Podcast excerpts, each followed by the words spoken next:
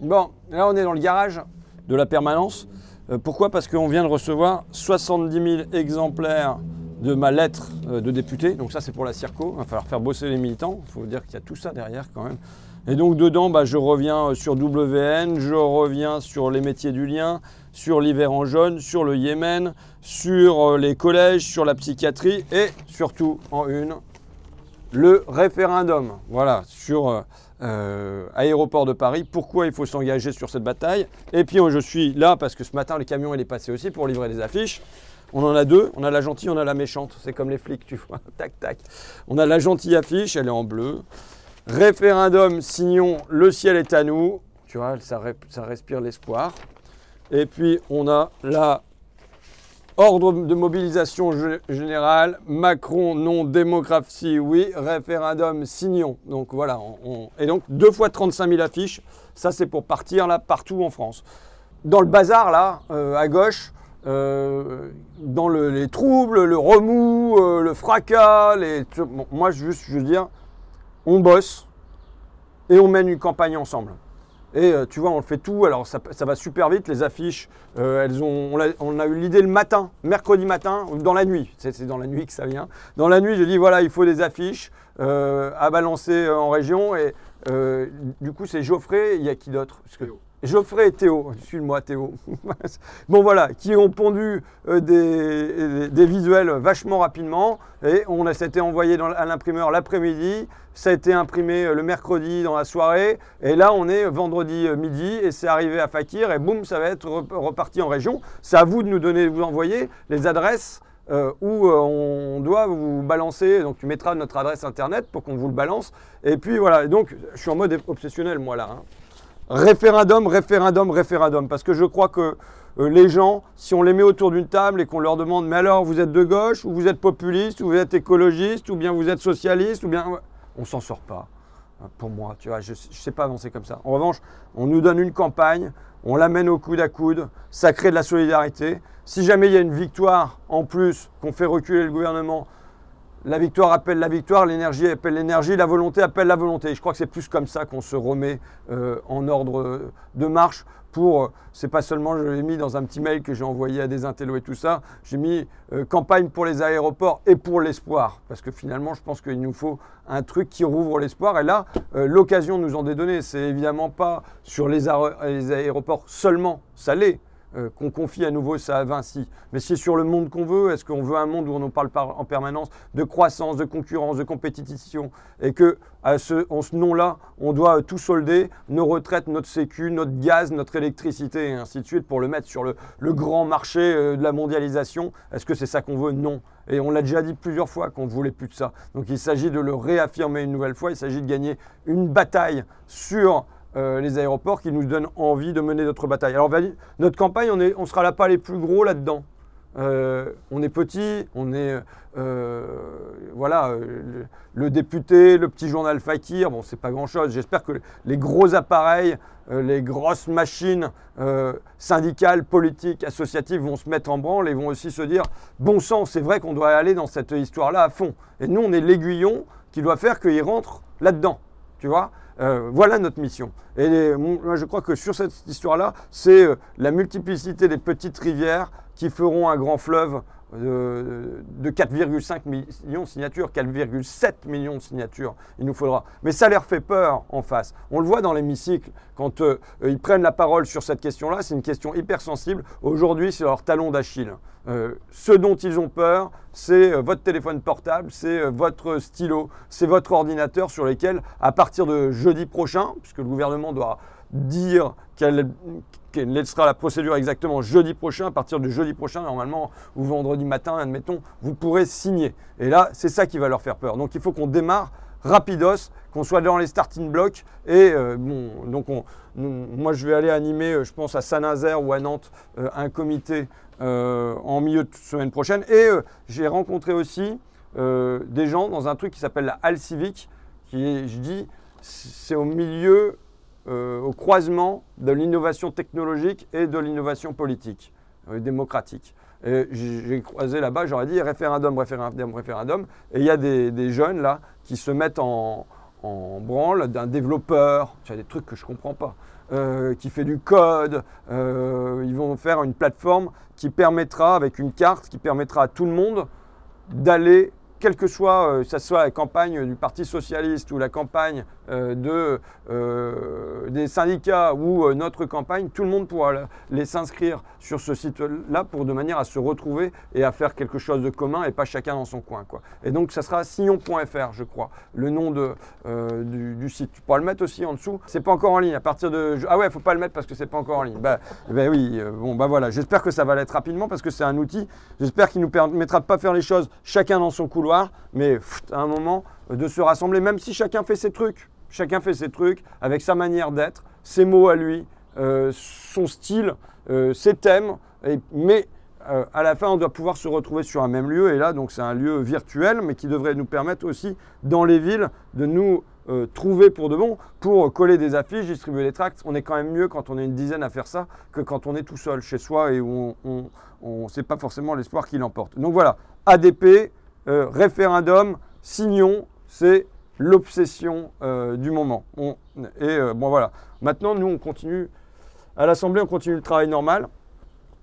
On a reçu la proposition de loi mise en page et puis tout ça sur le capital d'essai pour les enfants, que la misère ne s'ajoute pas à la douleur. Je vous dis ça, mais c'est des petits trucs bêtes, mais rien que le titre là, que la misère ne s'ajoute pas à la douleur c'est des titres à l'Assemblée nationale, ils n'ont pas l'habitude. Et les administrateurs, ils vous disent non, mais on ne peut pas faire des trucs comme ça. C'est trop poétique, c'est trop, tu vois. Euh, et bon, et on l'a mis, que la misère ne s'ajoute pas à la, douleur. Et donc, c'est signé par euh, des députés de tous les groupes, euh, France Insoumise, évidemment, communistes, socialistes, Liberté et Territoire, UDI, les Républicains, tous les groupes, Modem, tous les groupes, sauf En Marche. Il n'y a personne d'En Marche qui a signé. À quoi consiste la proposition de loi? Simplement, on a sur le rond-point du Canet des Morts, euh, donc c'est du côté de Toulon, là où ils ont fait euh, la Tour Eiffel, l'Arc de Triomphe, euh, la Liberté guidant le peuple, et puis après mon passage, ils ont fait une pyramide aussi en palette. Eh bien, j'ai croisé Sonia qui m'a raconté que son gamin était atteint du cancer. et vraisemblablement, c'est terrible à dire d'être une mère, d'avoir son fils encore vivant et de se dire qu'il va décéder et qu'elle doit mettre de l'argent de côté euh, pour euh, euh, pouvoir payer les obsèques de son fils. Enfin, alors qu'il est encore vivant, tu vois. C'est terrible. alors, et elle me dit, comme il est rattaché à une association, il y a des gens qui ne peuvent pas payer. Il y a les huissiers qui, après le décès de l'enfant, passent dans les familles pour récupérer le pognon. C'est impensable, mais c'est comme ça. Et donc, après plusieurs rencontres, on, a, proposé simplement que pour tout enfant de moins de 18 ans qui décède, et quelle qu'en soit la cause, moi je pense qu'il ne faut pas trier, quelle qu'en soit la cause, il y a une prise en charge par euh, la solidarité nationale. Euh, ça existe déjà pour les salariés. Après un certain nombre de cotisations et tout ça, les salariés qui décèdent, eh bien, euh, je crois que c'est la CPA même, la, la caisse primaire d'assurance maladie, elle paye 3500 euros de frais d'obsèques, tu vois. Eh ben, que ça soit la même chose, un capital d'essai pour les enfants. Et donc cette mesure de, bon sens, elle était signée par euh, à peu près euh, par tous les groupes, sauf euh, par des signataires, hein, par des membres de tous les groupes, sauf En Marche. et c'est pas le cœur du problème hein, sur les cancers pédiatriques. Le cœur du problème, c'est l'absence de pognon pour la recherche. C'est ça le truc. C'est qu'il faudrait au moins doubler, tripler, ça ne représente pas des centaines de millions d'euros, euh, même pas des milliards, tu vois, ça, ça représente euh, quelques dizaines de millions d'euros. Donc euh, il faut éviter que les gosses ils chopent le cancer, aussi de manière préventive, avec ce qu'on respire, ce qu'on mange, là où l'on vit, enfin voilà, il y, a, tout ça, il faut évidemment des mesures préventives, il faut avoir des traitements, et là c'est le petit truc, quoi.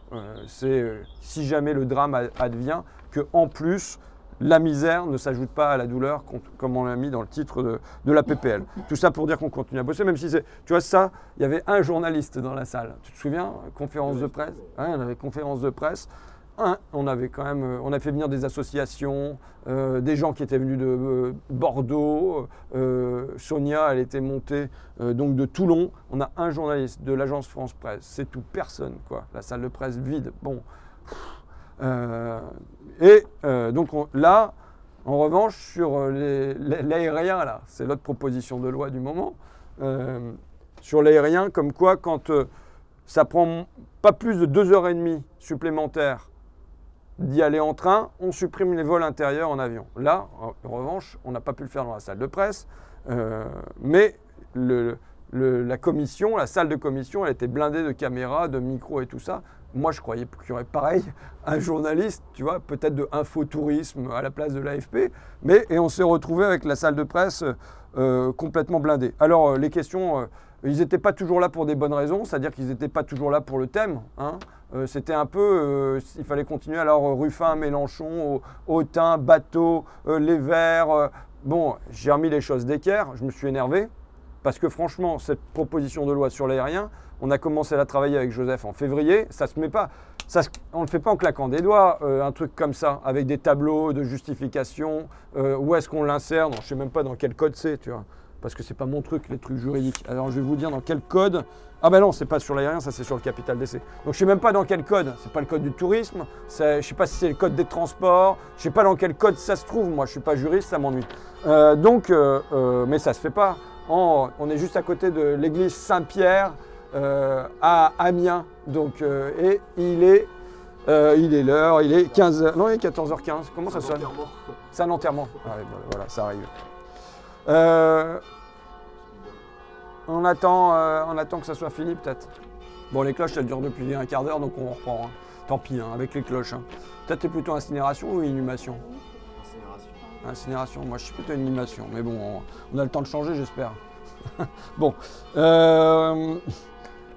Euh, oui, euh, donc les journalistes, là, à la conférence de presse, ils y vont sur euh, bateau, Ruffin, machin. Stop, quoi, stop. Moi, ça fait deux ans maintenant que je vais être à l'Assemblée nationale, et c'est vrai que c'est pour ça que j'ai vu la, salle des quatre colonnes. C'est pour ça que, franchement, je vais au matinal en traînant des pieds et je refuse 95% des invitations euh, médias parce que c'est en permanence sur ce petit jeu là.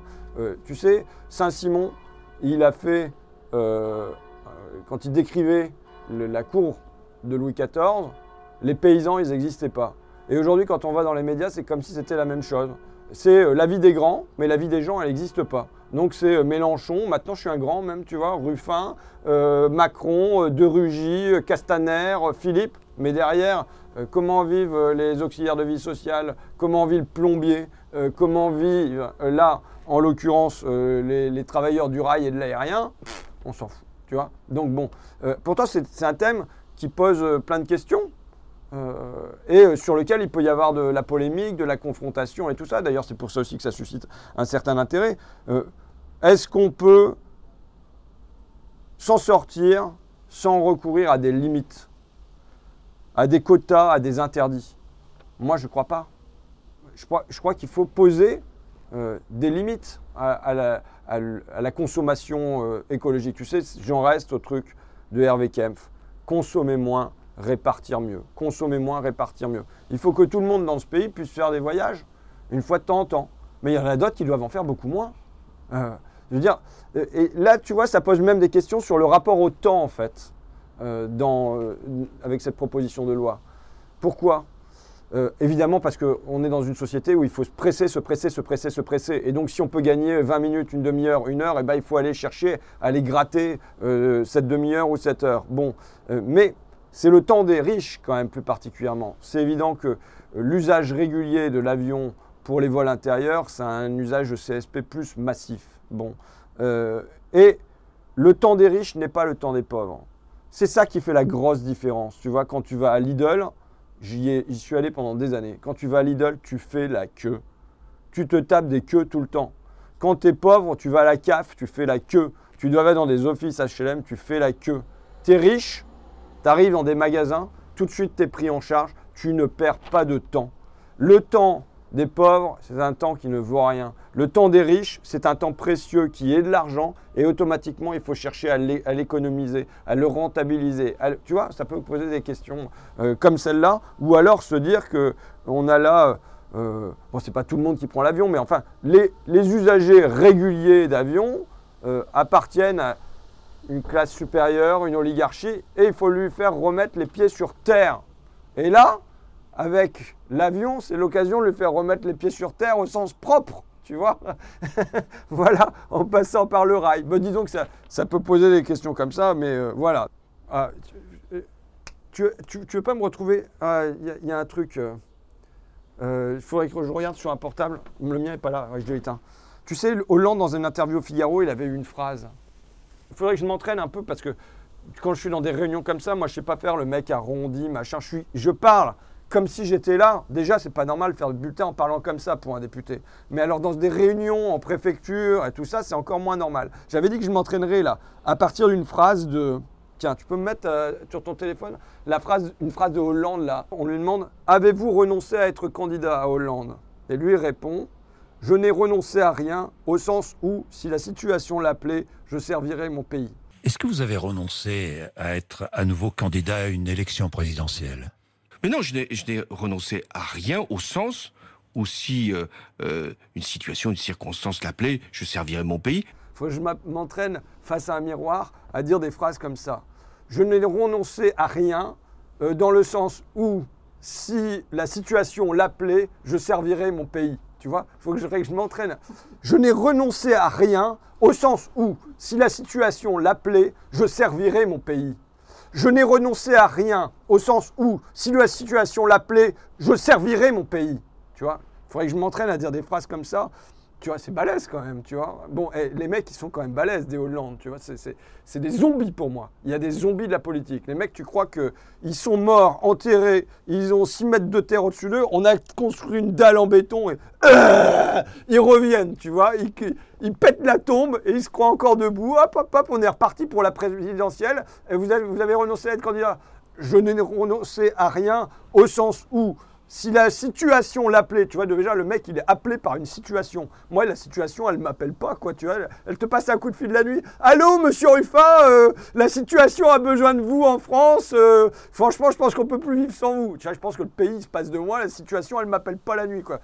Je n'ai renoncé à rien. On va voir un accident du travail là. Il y a la porte du garage qui vient de claquer sur le caméraman. Il est à terre, mais moi je continue mon bulletin tranquillement. Hein. T'appelles les urgences, euh, Brigitte D'accord les urgences, elles sont en train de craquer en ce moment, donc c'est n'est pas le moment de les appeler, d'accord C'est pas le moment de leur faire des canulars. Euh, je dois y aller à Saint-Nazaire, d'ailleurs, euh, mercredi, sans doute, pour une commission d'enquête officieuse et décentralisée aux urgences. Parce que là, la situation m'appelle à Saint-Nazaire. Je n'ai sans renoncer à rien, au sens où, si la situation l'appelait, je servirai mon pays. Et pour le mec, servir son pays, euh, ça ne veut pas dire aller faire du maraîchage bio, tu vois. Parce que ça peut être ça, servir son pays. Euh, le gars qui est aux urgences, je suis désolé, il sert son pays, à mon avis, il sert plus que Hollande, tu vois. Bon, euh, mais pour lui, servir son pays, c'est forcément l'idée. Bon, point barre. on peut peut-être même arrêter là-dessus, non sinon, j'ai une page Front Populaire, mais je me dis, on pourrait arrêter. On laisse tomber le Front Populaire, je suis déjà long. Bon, allez, on laisse tomber. C'était ma page culture, mais tant pis. On s'arrête donc là-dessus.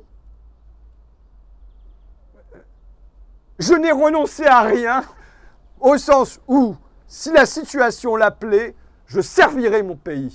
Est-ce que vous avez renoncé à être à nouveau candidat à une élection présidentielle? Mais non, je n'ai renoncé à rien au sens où si euh, euh, une situation, une circonstance l'appelait, je servirais mon pays. Ça devient mieux quand même, non? Tu l'as bien là.